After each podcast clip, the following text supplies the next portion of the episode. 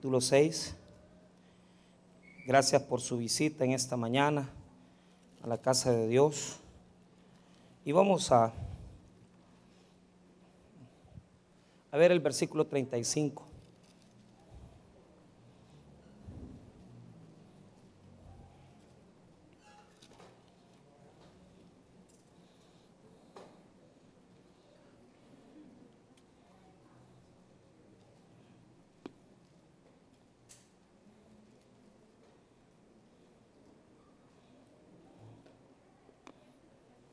Y teclado. Hagamos el teclado, ¿eh? Verso 35. La palabra de Dios dice de la siguiente manera. Jesús les dijo, yo soy el pan de vida. El que a mí viene nunca tendrá hambre. Y el que en mí cree no tendrá sed jamás. Vamos al 41. 41. Murmuraban entonces de él los judíos porque había dicho, yo soy el pan que descendió del cielo. Y decían, ¿no es este Jesús, el hijo de José, cuyo padre y madre nosotros conocemos? ¿Cómo pues, dice este, del cielo he descendido? Jesús respondió y les dijo, no murmuréis entre vosotros, ninguno puede venir a mí si el Padre que me envió no le trajere, y yo le resucitaré en el día postrero. Escrito está en los profetas, y serán todos enseñados por Dios, Así que todo aquel que oyó al Padre y aprendió de él, viene a mí. No que alguno haya visto al Padre, sino aquel que vino de Dios, éste ha visto al Padre. Oremos. Padre, te pedimos tu bendición para la palabra que vamos a ministrar en esta mañana. Te suplicamos que puedas hablar a nuestras vidas, exhortarnos para que podamos aprender de tu palabra. Glorifícate, Señor, en nuestras vidas en nuestras necesidades. Te damos las gracias en el nombre de Jesús. Amén y amén. Pueden tomar asiento.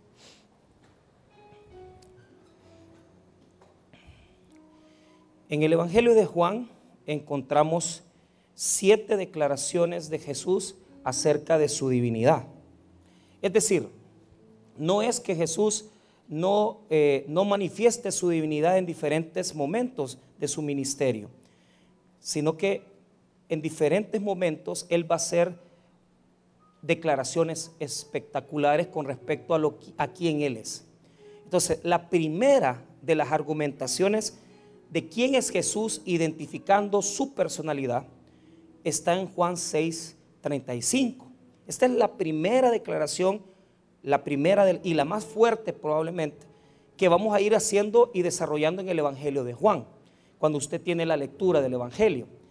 Eh, que es, yo soy el pan de vida eterna. Entonces, eso es algo fabuloso. ¿Por qué razón?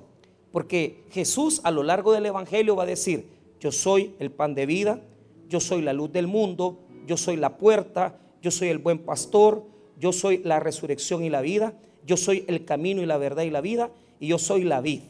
Siete declaraciones poderosas de la persona de Cristo.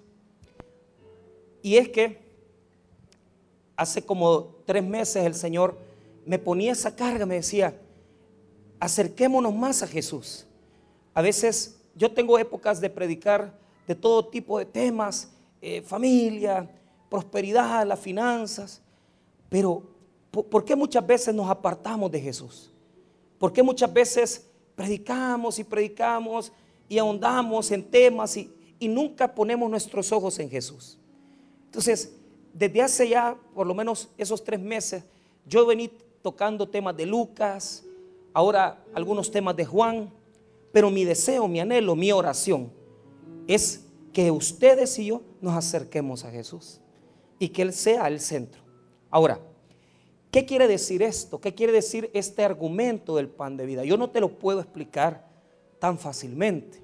Tenemos que ir por etapas para llegar a una conclusión. Y yo creo que aún así vamos a quedar todavía eh, necesitando más de, aprender palabra para saber qué es el pan. Quiero leerles un texto de un místico, eh, un hombre religioso de la Edad Media, del año 1500, 1600, que es, él es un santo ya, pues canonizado por la Iglesia Católica, eh, se llama Juan de la Cruz, ¿verdad? Juan de la Cruz eh, escribió mucha poesía mística, mucha poesía acerca de la fe de Dios. Lo educaron eh, los jesuitas y, padeció bastantes penas en su vida, porque estuvo preso, y, pero su, su poesía es muy popular, no solamente en ámbitos católicos, sino que también en ámbitos evangélicos, porque pertenece al, cristianismo de la Edad Media. Entonces, ese, este es un poema que habla del alma. Eh, a ustedes les va a parecer tal vez un poco, eh, y a mí también me parece con sinceridad, un poco rebuscado, porque ya ese idioma español que está ahí, castellano, ya no se usa. Entonces, le va a parecer un poco tal vez así alejado, un poco, posiblemente un poco lejano el, el idioma, pero pero quiero que lo escuche. Habla del alma y quiero que vaya poniendo atención. El alma va a salir de su casa, de su cuerpo y va a pasar por una oscuridad. Fíjense bien, la oscuridad eh, va a llegar a una pequeña luz y, esa luz la va a llevar al alma, al amado. El amado en este texto es Jesucristo, ¿verdad? Y está usando un lenguaje del libro de cantares y está hablando del alma que muchas veces, hermano, mire bien, eh, nosotros no despegamos en nuestra vida espiritual. ¿Por qué razón? Porque estamos en la oscuridad. O sea, podemos pasar años, podemos pasar tiempos en la oscuridad sin conocer verdaderamente quién es Jesús. Y esto me llama la atención porque cuando el alma escapa en el poema, encuentra una pequeña luz que es la luz de la fe, la luz de creer en Cristo, la luz de conocer a Jesús, hasta que lo lleva al pecho de Jesús. Entonces, el, poema es precioso si se le detalla, ¿verdad? Se llama La noche oscura del alma, así se llama. Y se puede aplicar en momentos de, de nuestra crisis. San Juan de la Cruz pasó preso bastante tiempo, ¿verdad? Entonces, pero la verdad es que no es para las crisis, es para los tiempos de crecimiento es para los tiempos donde nosotros tenemos que crecer y madurar en la fe. ¿Por qué razón? Porque nuestras congregaciones están llenas de personas con inmadurez espiritual, que, no le entran a, la cosa espiritual, que todavía no quieren, ¿verdad? Dejar, eh, digamos, aquellas cosas que no les dejan crecer y que todavía están en el proceso de desarrollo.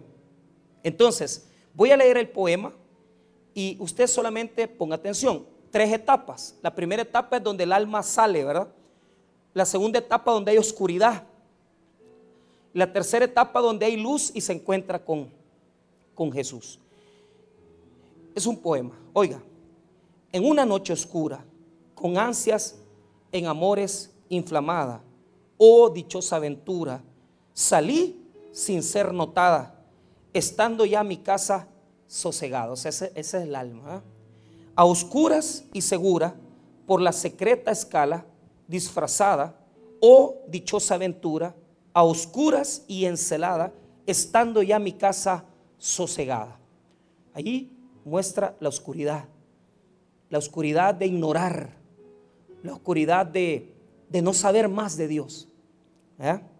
En la noche dichosa, oiga bien, en la noche dichosa, en secreto que nadie me veía, ni yo miraba cosa, sin otra luz y guía, sino la que en el corazón ardía. Entonces, ¿por qué? Porque la oscuridad nos tiene que llamar al conocimiento, al saber más de Dios. O sea, si la oscuridad no te motiva a saber más de Dios, nunca vas a dejar de ser una persona inmadura. Nunca vas a pasar de tener solamente tres, cuatro cosas de Jesús. Ahora, escuchen, encontró en su corazón algo que ardía Aquesta me guiaba, más cierto que la luz de mediodía, a donde me esperaba quien yo bien me sabía, en parte donde nadie parecía. Oh noche que guiaste, oh noche amable más que la alborada, oh noche que juntaste amado con amada, amada en el amado transformada.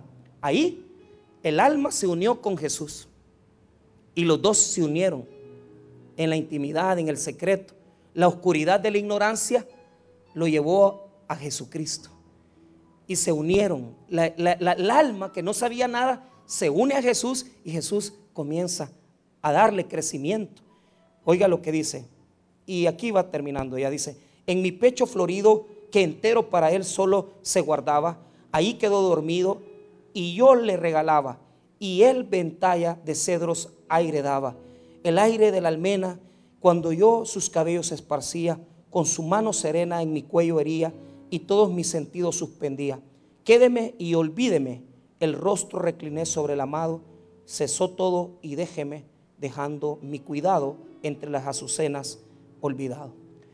Termina el alma en el pecho de Jesús, unidos los dos, pero ya con las bendiciones espirituales, ya con las bendiciones que están escondidas para nosotros. ¿Cuántas cosas, mira bien, nosotros despreciamos de las cosas espirituales? ¿Cuántas cosas nosotros desechamos de las cosas espirituales? Entonces, esta es mi introducción para lo que vamos a ver ahorita. Ahora, este mensaje lo voy a dividir en tres etapas. La primera etapa es el pan de Moisés. Ese es, y no Moisés Salazar, sino que el pan de Moisés era del Antiguo Testamento, profeta y líder del pueblo eh, y libertador del Éxodo. Primero, el pan de Moisés. Segundo, el pan de Jesús. Y tercero, las murmuraciones. Las murmuraciones. Vaya, escuche bien. Jesús en el capítulo 6 va a multiplicar los panes y los peces y todo el mundo va a comer de eso. Pero Jesús les va a criticar algo a, los, a las multitudes. ¿Por qué razón? Este discurso del pan de vida se da en un momento bien crucial y se lo voy a explicar. Jesús la tarde pasada, el día anterior, les dio de comer a una gran multitud de personas. Todos han comido peces y panes y ha alcanzado para un montón de gente.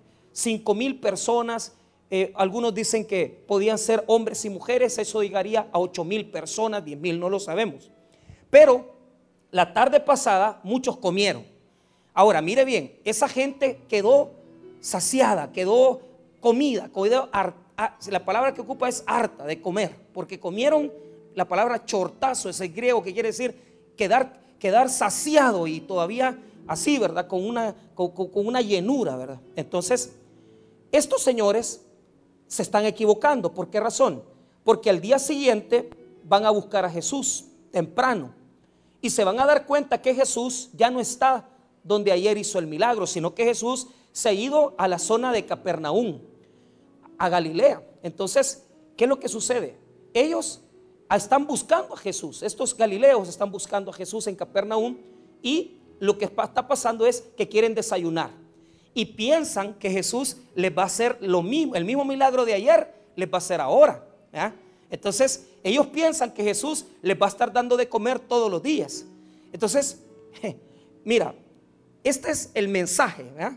Habemos personas que somos más como las multitudes, que nos acercamos a Jesús todos los días, porque todos los días tenemos hambre, porque todos los días queremos progresar ya viene el fin de año, ya viene la Navidad y todos estamos ahí preocupados porque ese poco de dinero que tal vez nos van a reconocer nos va a servir para qué? Para comprar un estreno, para arreglar la casa, para pagar deudas que tenemos. Pero ese pensamiento de que Jesús es el que da esas cuestiones diarias, ¿verdad? El, estar buscando todos los días, eh, dame de comer, dame de vestir. Eh, ¿Qué de más, verdad? Porque hay personas que están pidiendo un carro, una casa. Eso no es problema. O sea, usted piensa que yo voy a venirle a criticar o a señalar porque usted quiere algo mejor para su vida. No, de ninguna manera. De ninguna forma. Si aquí hay personas que quieren buscar algo mejor para su vida, yo lo felicito y glorifico a Dios por eso. Pero ¿sabe cuál es el problema? Hay que buscarlo bien. Hay que buscarlo bien. Porque yo creo que aquí hay una gran cantidad de personas que Dios los va a bendecir abundantemente, no solamente en fin de año, sino que en principio del año 2022 y en todo el próximo año, no porque ellos se lo merecen, sino que porque Jesús les va a dar muchas bendiciones a todos nosotros. Ahora, ¿cómo hay que buscarlo? Esa es la pregunta. Y aquí es donde Jesús nos va a abrir el entendimiento. Señores, ¿usted quiere progresar en la vida? Usted quiere vivir mejor con su mujer. Usted quiere vivir mejor en su existencia con todas las cosas que usted lleva. aquí viene el mensaje de Jesús. Ustedes se han equivocado. Me han venido a buscar para que les dé de comer otra vez, pero no entienden la profundidad. Yo les di de comer, multipliqué los panes y los peces, pero no lo hice para que ustedes, ¿verdad? Me, vinieran a buscar el siguiente día para pedirme comida otra vez, sino para que vieran quién soy yo. Y esto es lo que Jesús nos quiere mostrar ahorita. Él va a tener un diálogo. Este diálogo es con la muchedumbre, ¿va? Y decirles, miren, dejen de, de buscarme por la comida que yo les doy, porque yo tengo otro alimento diferente. Yo tengo un alimento distinto y mejor que el pan de Moisés. ¿Por qué razón? Porque el pan de Moisés es un pan que caía en el desierto los 40 años. Pero mira la característica del pan de Moisés. El pan de Moisés solo era para darle de comer a un poco de judíos, que eran los que salieron del Éxodo. Número dos, el pan de Moisés caía todos los días, que era las hojuelas, ¿verdad? Que caían desde el cielo, ese, ese como grano y después ellos lo preparaban para hacer maná. Todos los días, pero todos los días se arruinaba. Entonces el pan de Moisés es una experiencia pasada. El pan de Moisés se arruina y el pan de Moisés es solo para Israel. Jesús dice, hay algo más para ti. Y eso es lo que yo le voy a enseñar ahorita. Primer punto, verso 27. ¿Cómo nosotros accesamos al pan de vida? Vea lo que dice el 27. Trabajad no por la comida que perece, sino por la comida que a vida eterna permanece, la cual el Hijo del Hombre os dará, porque a este señaló Dios el Padre. Mire bien, ¿qué es lo que ofrece Jesús? Jesús dice, deja de estar trabajando por el pan de Moisés Ustedes están trabajando por el pan de Moisés, por el pan de cada día, porque Dios les dé comida, porque Dios nos dé casa, porque Dios nos dé salud, porque Dios nos dé un poquito de prosperidad, porque Dios nos haga crecer. Pero Jesús dice, así como trabajan por el pan material, que es el pan de Moisés, trabajen por el pan espiritual. Si ustedes quieren progresar en la vida, si ustedes quieren recibir de parte de Dios la bendición más grande, ustedes primero deben de poner lo principal en la mesa. ¿Y qué es lo principal en la mesa? Su vida espiritual. El que crece en su vida espiritual, crece también en su vida material. No es al revés. Si usted en este día viene y dice, es que yo necesito, es que yo necesito, está bien hermano, pero ¿cómo lo vas a alcanzar?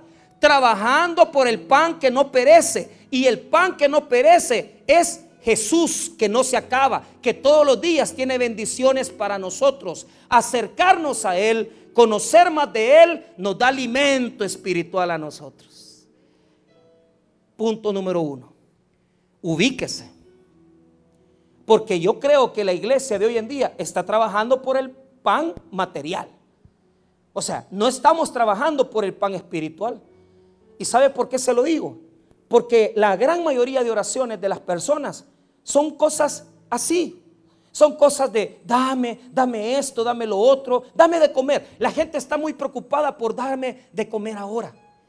Usted no se tiene que preocupar por el dame de comer ahora. Usted debe de preocuparse por ver a Jesús todos los días de su vida. Aprender de Él, conocer de Él. El que se preocupa por los bienes espirituales tendrá un crecimiento material. ¿Por qué razón? Porque gran mayoría de personas no, tienen una, no tenemos una mente buena. Tenemos una mente enfocada al pecado, tenemos una mente que no prospera. Pero cuando ya entra Jesús a nuestra vida, el pan espiritual, entonces hermano, nuestra vida comienza a ser diferente. De repente comenzamos a cambiar nuestra ropa, comenzamos a cambiar las cositas de nuestra casa, comenzamos a vivir mejor. Aquella casa donde solo se oían gritos, ahora se oye paz. Aquella casa donde solo había calamidad, hay un poco más de tranquilidad. Siempre hay necesidades, siempre hay problemas, pero ya no vivimos desesperados porque ahora tenemos la paz en Jesucristo. Primero, atendamos esto. Jesús dice que hay que trabajar por lo espiritual. Y fíjese que cuando usted traduce esa palabra, es la palabra erga, que es la misma palabra de trabajo material. O sea, como trabajamos por las cosas materiales, Así usted se levanta temprano todos los días, va a trabajar, gana su salario, lo trae a su casa, lo gasta. Pero le hago una pregunta. ¿Cómo usted se esfuerza para poder ser un buen empleado? ¿Verdad, hermano, que usted no llega tarde? ¿Verdad, hermano, que usted siempre está en el trabajo tratando de hacer las cosas bien? Usted no va a llegar alcoholizado al trabajo. Muchos lo hacen, pero no deben de hacerlo. Muchos, incluso en el trabajo, tienen tal vez algún amor, alguna persona que han encontrado ahí. Pero eso es lo que no debe de hacer. ¿Sabe por qué? Porque nosotros muchas veces somos mejores para trabajar en lo material que en lo espiritual. Y eso es una falla.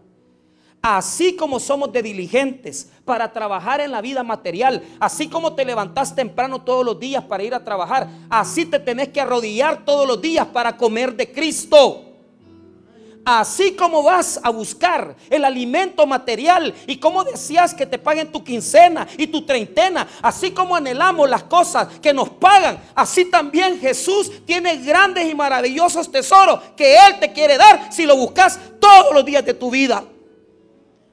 Tiene bendiciones abundantes, pero no las encontramos porque no trabajamos lo espiritual. No las trabajamos. Descuidamos lo espiritual. Y Jesús dice, trabajad. Mira, esto es, esto es algo hermoso. ¿Para qué recibimos nuestro salario? Lo recibimos muchas veces para vivir bien, para comer todos los días. Y le hago una pregunta. Si a usted le dice, mire, lo voy a invitar al mejor restaurante de San Salvador, a que, de carnes, a que se coma un buen filete,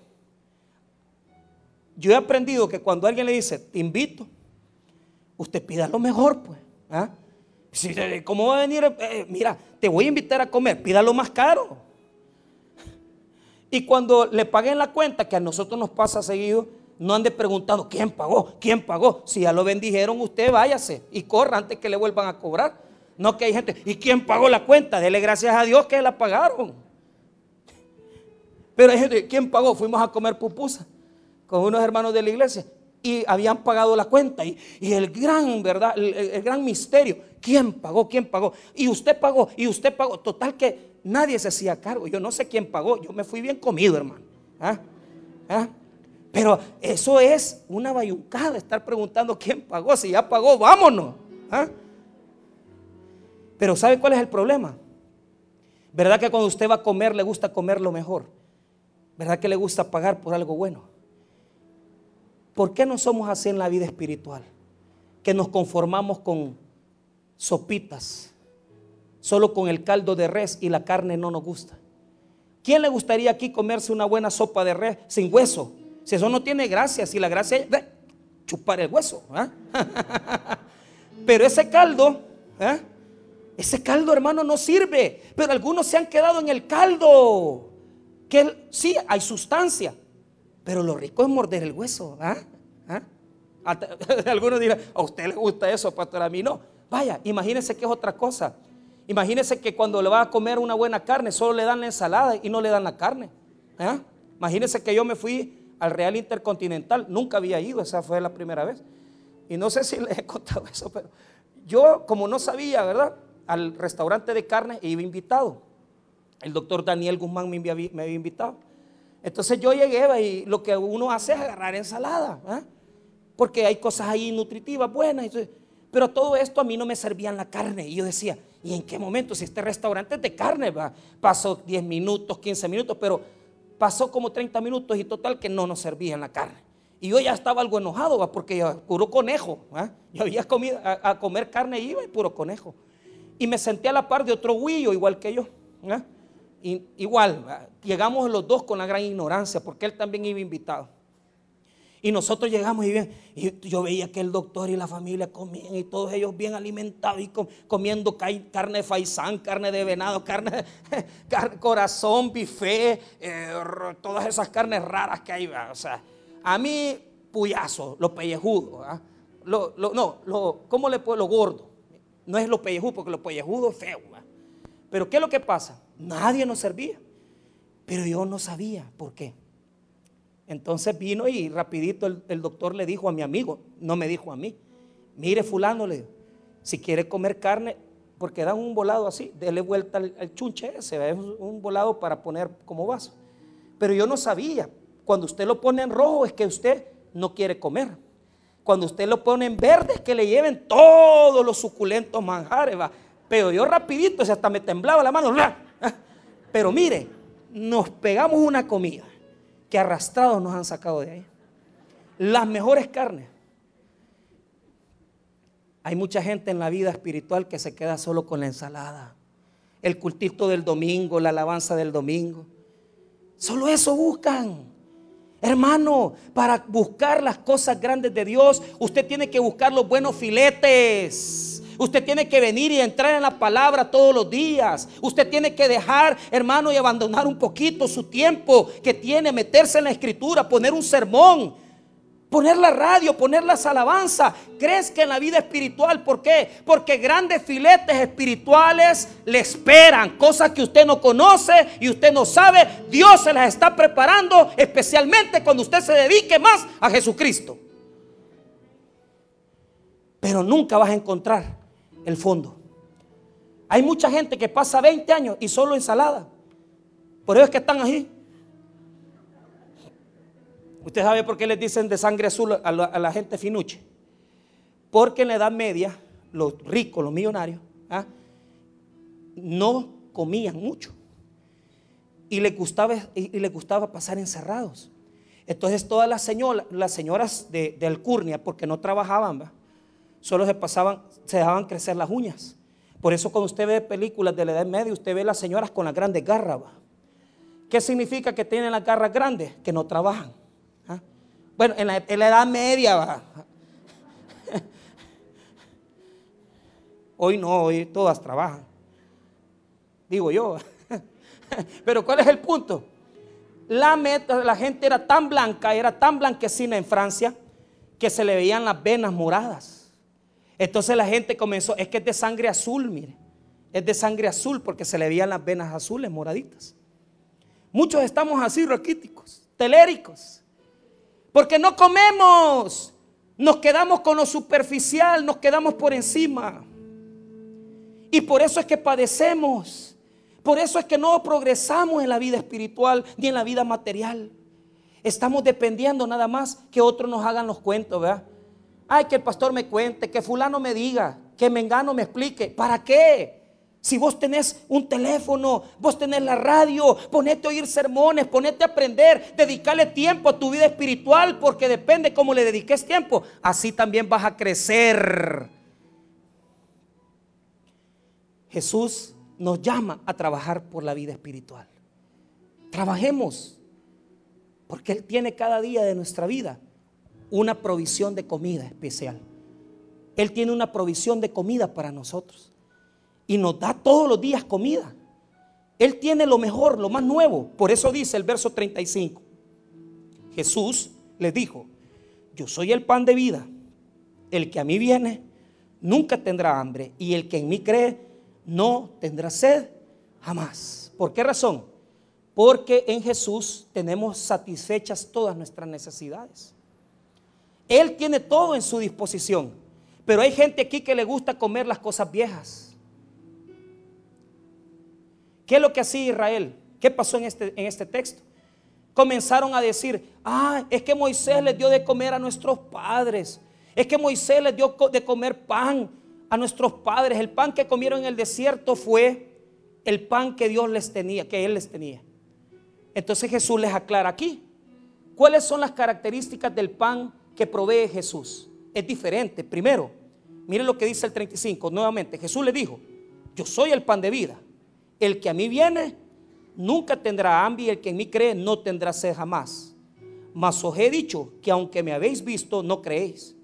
Todo el, el que el Padre me da, vendrá a mí. Y el que a mí viene, no le echo fuera. Porque he descendido del cielo no para hacer mi voluntad, sino la voluntad del que me envió. ¿Qué es lo que está pasando en este texto? Óigame bien. Jesús está diciendo que Él es el pan que vino del cielo. Él es el pan que viene del cielo y es el pan que sustenta verdaderamente. ¿Por qué? Mira el pan de Jesús y el pan de Moisés. Vea cómo es el pan de Moisés. Mire lo que dice el versículo 32, retroceda. Y Jesús les dijo, de cierto, de cierto os digo, no os dio Moisés el pan del cielo, mas mi Padre os da el verdadero pan del cielo.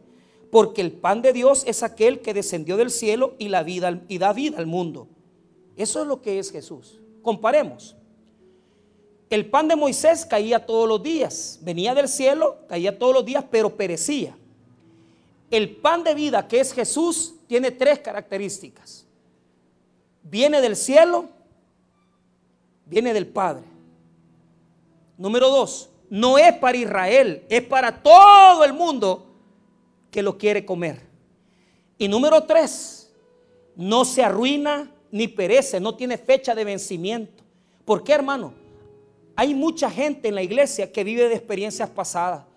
Y aquí cuentan, ay, es que yo antes servía, es que yo antes hacía tal cosa, es que yo antes estaba en el ministerio fulano, es que yo venía a orar aquí, porque están basados en lo que pasó en el desierto.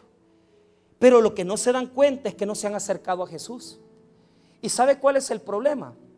Mientras usted no se acerca a Cristo, usted no va a contar nada nuevo. Usted se va a quedar estancado. Es que yo recibí a Cristo hace años. Pues sí, pero ¿cuántos años tenés de ser creyente? ¿Y qué has hecho para Jesús? ¿Qué has hecho para Jesús? Estás como estos señores. Ay, es que nuestro Moisés le dio de comer a nuestros padres y ellos en el desierto encontraron. No, ese no era el pan verdadero. El pan verdadero es Cristo, porque cuando probas de Jesús te sacia todas tus necesidades. En Él está todo lo que vos necesitas. Vos querés resolver el problema de deudas que tenés. Busca a Jesús todos los días. Vos querés cambiar para que tu matrimonio deje de salir y salga del fracaso que tenés en tu vida. Busca Jesús todos los días. Vos querés salir de esa compulsión que tenés alcohólica o sexual. Busca a Cristo, pero busca la verdadera palabra de Dios, porque la palabra de Dios te va a transformar y va a cambiar tu vida, porque este es pan para cada día de nosotros. Solo Él nos renueva, solo Él nos cambia. No te quedes con el pan viejo, como hay gente que le gusta hacer budín con pan viejo.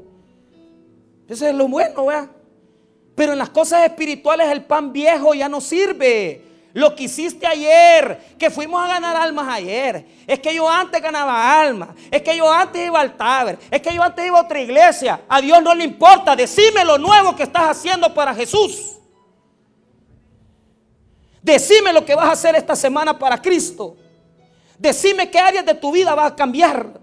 Decime qué vas a abandonar por el Señor. Estás pasando de la oscuridad a la luz.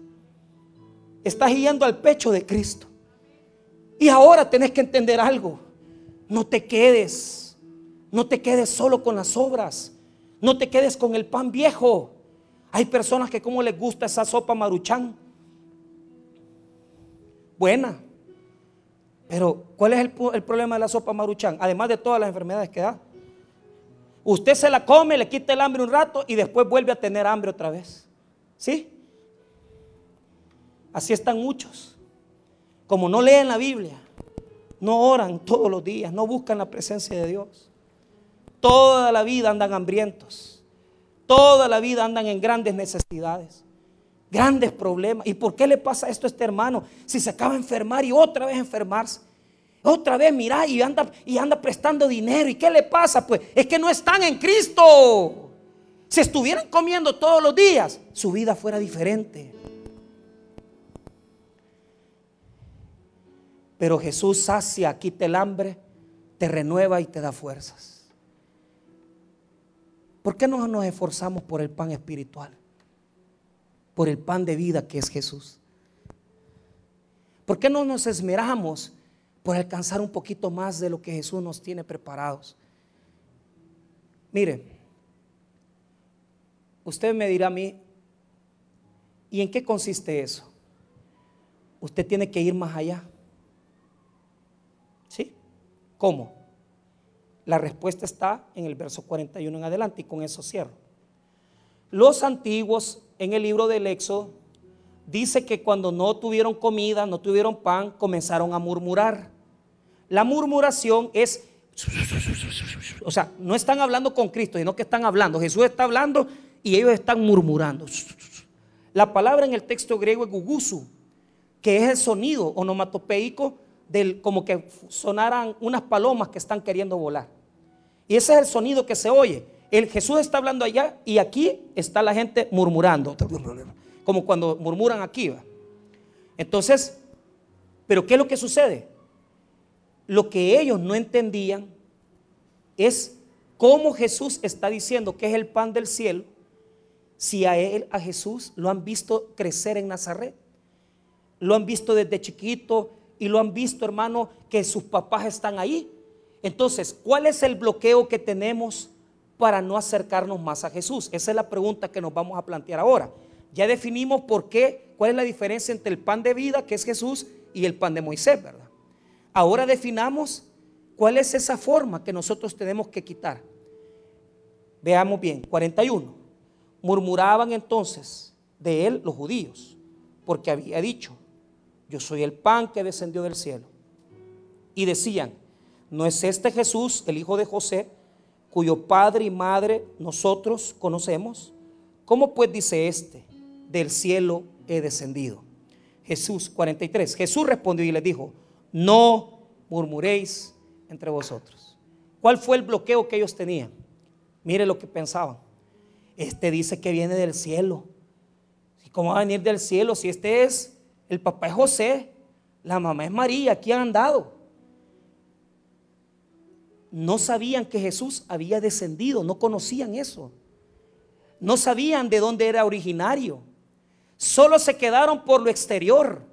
¿Ah? ¿Sabe cuál es el problema? Mucha gente se queda con el mismo Jesús, el Jesús externo. Ay, es que la iglesia ahí está. Ay, es que el pastor es fulano. Es que los líderes aquí. Solo conocen a los líderes. Otros conocen los, horarios de culto. Otros conocen la silla donde están sentados. Pero les voy a decir esto. Solo tienen al, al Jesús externo. No conocen lo que hay detrás. No saben cuál es la historia de Jesús. No conocen los evangelios. No conocen las epístolas. No conocen los versículos. No comen la palabra, no la, no, no la digieren. Se han quedado con lo que el pastor dice. Se han quedado como, con lo que el sacerdote dice. Bien les parecería el día de hoy estar en el culto. Y si el día de mañana viniera alguien a hablar herejías, ahí le dijeran amén también. Porque no conocen lo que hay detrás, solo conocen a un Jesús externo. Hermanos míos, quiero decirles algo. Todos hemos pasado por una etapa de oscuridad. Pero esta no es una religión, es una fe. Y usted tiene que entender que tiene que aprender más de Jesús. Entonces, ¿cuál es la clave para aprender? No se quede con lo de afuera. Penetre en las profundidades.